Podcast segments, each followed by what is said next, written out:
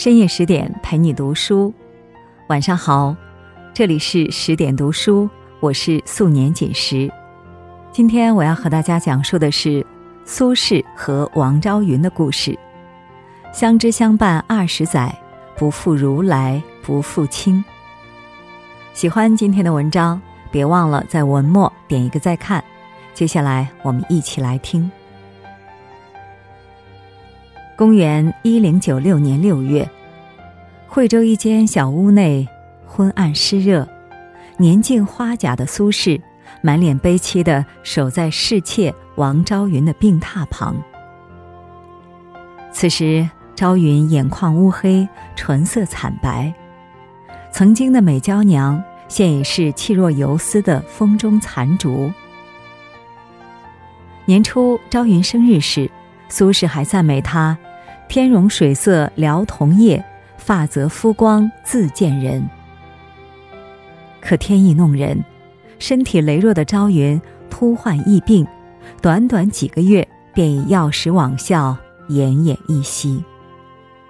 她才三十四岁啊，这本应是女人最具风情的年纪，可她还没来得及盛开，就要凋零在这异乡，独留苏轼一人。去面对余生的风雨飘摇。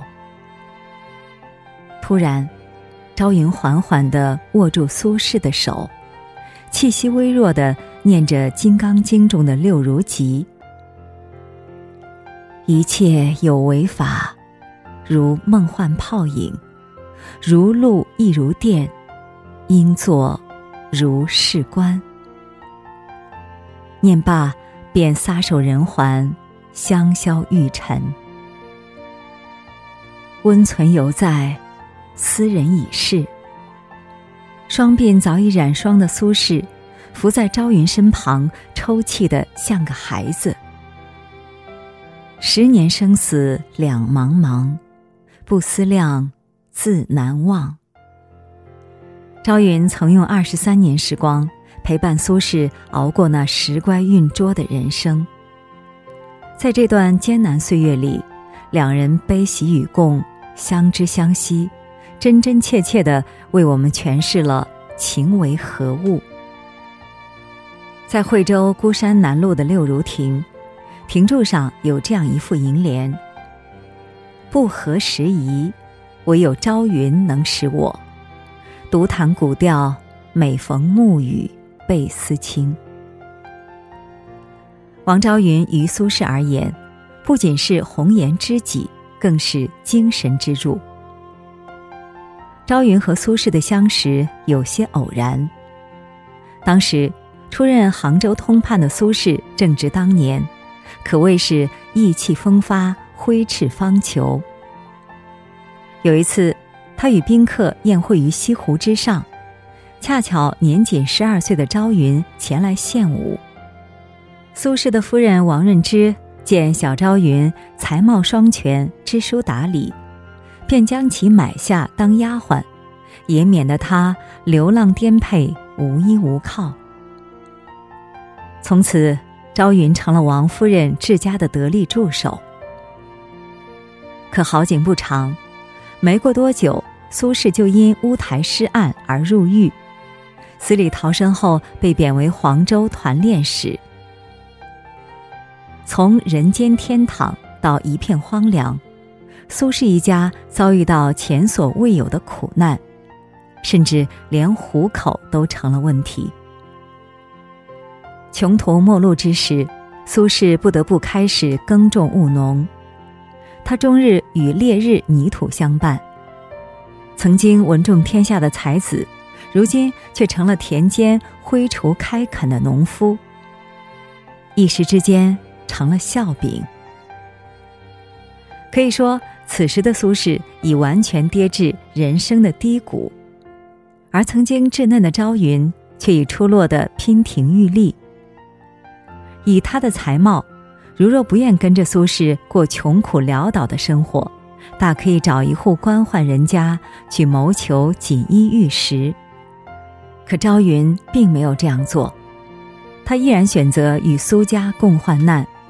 住着不避风雨的房屋，过着半饥半饱的日子。他的心中始终坚持着那一份执念：你救我于水火，我陪你赴汤蹈火。此时的苏轼虽不似往日有钱有闲，但他与朝云的相处机会却逐日增多。一来二去，两人互生情谊，于是苏轼正式纳朝云为妾。一份生死相依的爱恋，便在这困苦中萌生了。后来，苏轼更是被贬到素有蛮荒瘴恶之称的惠州。那里环境恶劣，远离政治中心，被贬到此处的官员很难再有出头之日。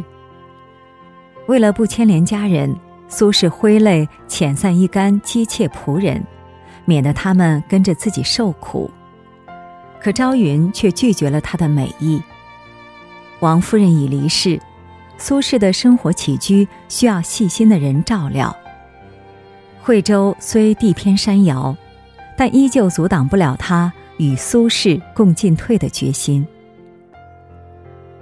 荣华既不在，红粉岂相依？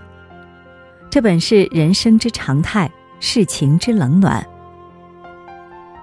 此时的苏轼年华已逝，壮志难酬，但朝云仍对他不离不弃。这份休戚与共的情谊，让苏轼感念不已。他后来写道：“余家有数妾，四五年相继辞去，独朝云者随于南迁。最深的情，不过是愿意相伴走最难的路；最真的爱，不过是你身处何种境遇，我都愿不离不弃。”朝云极其美貌，见过她的秦观曾作词赞美道。皑皑凝春态，融融媚晓光。但苏轼喜爱她，却不是由于她的美貌，而是因为朝云懂她。苏轼曾多次因口无遮拦得罪人，对待相熟的朋友，他时常写诗讥讽开玩笑，在朝堂上也是直言直语不逢迎。曾经有人劝他谨言慎行，防止被有心之人攻击。苏轼回答道：“我性不忍事，心里有话，如石中有银，非吐不快。”有一天，苏轼酒足饭饱后，突然指着自己的肚子问身边人：“你们觉得我肚子里装的是何物？”一个婢女毫不犹豫地抢答道。是一肚子锦绣文章。又一人答道：“应是满腹治国理政的策略。”只有朝云咧嘴笑着说：“您这肚子里，怕是装了一肚子不合时宜吧？”苏轼闻言大笑，高声赞道：“知我者，唯有朝云也。”苏轼的夫人持家贤德。但在精神上与苏轼无太多沟通，而朝云却是唯一能读懂他的女性。后来，朝云为苏轼生下幼子苏顿，但因旅途艰苦闷热，尚在襁褓的幼儿不治而夭。朝云无法承受伤子之痛，终日以泪洗面。后来，他拜在比丘尼一冲座下。开始学习佛理，以求走出哀痛。而苏轼早年在杭州时，就已经对佛法感兴趣。后来仕途不顺，佛法变成了他的精神港湾。苏轼和朝云都选择用佛法应对精神困境。如果说苦难不能避免，无法修复，那就用更加豁达的视角去面对。因为无论如何都还要继续脚下的路。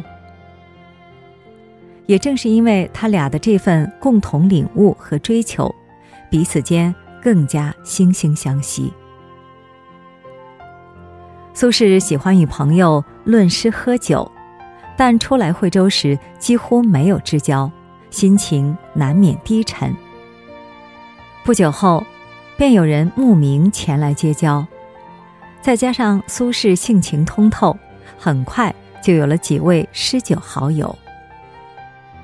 朝云本是杭州秀美山水孕育出来的姑娘，来到贫瘠的惠州后举目无亲，苏轼有朋友相陪以未了赖，他却只能独自承受孤独。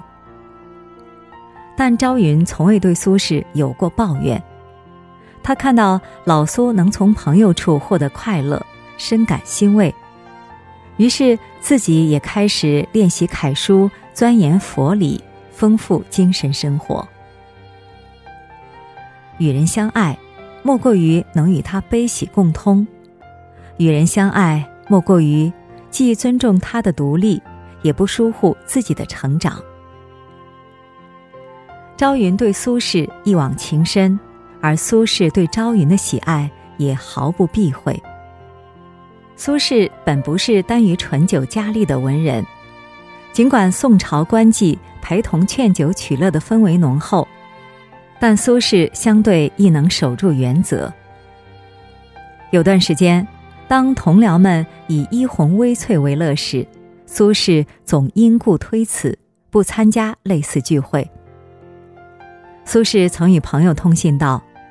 虽妻子无己见，况他人也。然云兰小袖者，近谪生一子，享闻之一抚长也。云兰小袖者，便指朝云。不怎么和外人见面的苏轼，与朝云育有一子，可谓无限偏爱。苏轼与朝云的孩子名为苏顿。因为“盾”字寄托了有别于儒家思想的价值观。古代文人都希望能出仕求取功名，但深知朝堂险恶的苏轼，却希望幼子远离朝堂争斗。作为传统文人，苏轼勇于背离主流价值主张，这其中包含了他对朝云母子无限深沉的爱。顿而不治而亡后。苏轼写道：“我泪犹可拭，日远当日望。母哭不可闻，玉如与俱亡。故衣上悬架，汝帐已流床。”正是由于在朝云和柚子身上寄予了太多硬汉柔情，才能写出这么细致的妇孺场景。传达出令人闻之欲泣的感情。朝云去世后，苏轼遵其遗愿，将他葬于丰湖的一片丛林中。为他写墓志铭：“敏而好义，是先生二十有三年，忠敬若一。”感怀朝云无畏惊天极地、千里追随的情谊。苏轼更是写下千古绝唱《西江月》。梅花，素面翻弦粉碗，洗妆不褪唇红。高情已逐小云空，不与梨花同梦。以此缅怀朝云的绰约风姿和高洁品性。朝云墓地一带，苏轼之前很喜欢去那儿散心，可如今再去，朝云的温情和如花笑颜总浮现在眼前。令孤独的苏轼不禁老泪纵横。所以那片埋葬了朝云香魂的地方，他再也不敢前往。苏轼后来由于忧思过重，日渐苍老，身体每况愈下。虽行动起居多有不便，但却再也没有娶妻纳妾照顾自己。爱到极致。想念亦是不能承受之伤，但除你之外，再无来者。巴尔扎克说：“真正的爱情像美丽的花朵，它开放的地面越是贫瘠，看起来越格外的耀眼。”古往今来，有多少爱情葬送于现实的拷打？有多少情侣劳燕分飞于精神的隔阂？又有多少爱恋？在时间的洪流中烟消云散，而苏轼和王昭云的爱情，除了没有越过生死，几乎超越了所有。情感的共鸣，思想的通达，这段相知相惜的爱情，着实令人艳羡。人生实苦，漫漫长路也会孤独。愿我们也能遇见相知相惜之人，相互依偎，行至永远。好啦，今天的文章我们就分享完了。更多美文，请继续关注十点读书，也欢迎把我们推荐给你的朋友和家人，让我们在阅读里遇见更好的自己。今晚就是这样。我是素年锦时，祝你晚安，做个好梦。